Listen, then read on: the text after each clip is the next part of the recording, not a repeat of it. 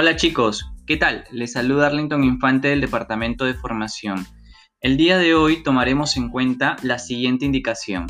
Para avisos donde se tenga que marcar la casilla de daño potencial, se hará solo en casos cuando se confirme con el cliente que la rotura del contador está ocasionando daños. Por ejemplo, filtraciones, inundaciones, paralización, cese de la actividad, que alguna brigada al reparar haya ocasionado un daño, etc.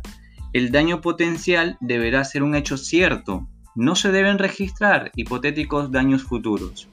Además, es necesario recordar que en aquellos casos en los que se marque la casilla de daño potencial en gaita, será el área de seguros y riesgos quien contacte con el cliente para informarle al respecto.